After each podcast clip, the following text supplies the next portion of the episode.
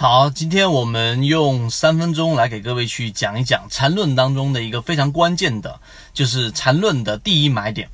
因为第一买点它本身的要求就是要当一只个股如果跌破中枢的下沿的时候，会进入到一种超跌的区域。近期我们很多的出现大底或者绝对底的个股，也就是我们最经常说到的叫做无风险套利的这个盈利模式。非常关键的一点就是它必须往下打的过程当中形成一个背离。那这个背离呢，我们今天用一个比较浅显易懂的方式来告诉给大家，在什么环境当中的交易模式成功率最高？那我们一定会提到，就是市场里面的超跌。随着我们四月份、五月份市场出现了整个风险调整。我们一直提醒大家，一定要注意在灰色区域的时候，把自己的仓位调到最低。那很大一部分人在我们不断不断的提醒过程当中，其实已经把仓位调得很低了。那么，直到我们最近的六月中旬，那么整个市场出现了这一波 B 点。这一波 B 点之前的市场一直都处于单边的下跌，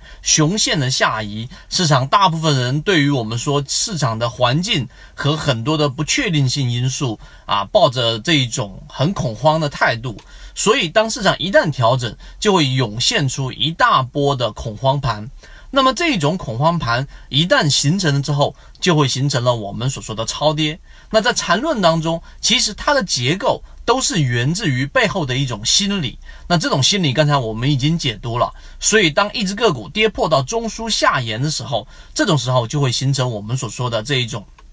金坑。啊，所形成我们所说的这种散户引起恐慌的这种割肉盘，于是，在结构上它就会形成一个很明显的背离。一旦资金介入进来，这个市场就会形成背离，资金优先于股价，然后上涨的速度会在微观上进行加速，于是就形成了我们所说的第一买点。这个原理你明白了之后，才能回归到我们所说的技术分析也好，或者到底怎么样去寻找背离也好。用这一套模式，那么为什么它是所有盈利模式当中成功率最高的呢？这里面就要得提到我们说的基本面分析当中的股价永远都会回归价值的这样一个过程。巴菲特也好，查理芒格也好，所有价值分析的推崇者，他们都会认可这一个观点，因为市场在不断运行的过程当中，股市是市场经济的一个晴雨表，那么最终它一定会让价格会逐步逐步的回归到它的价值位置，但是这样的问题是因为它的时间周期比较长。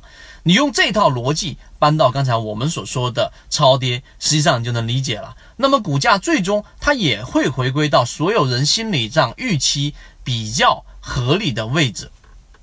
那么当它回归到比较合理的位置的时候，那么这种情况之下，那么就是我们所说的它的周期会比较短，也就是我们最经常。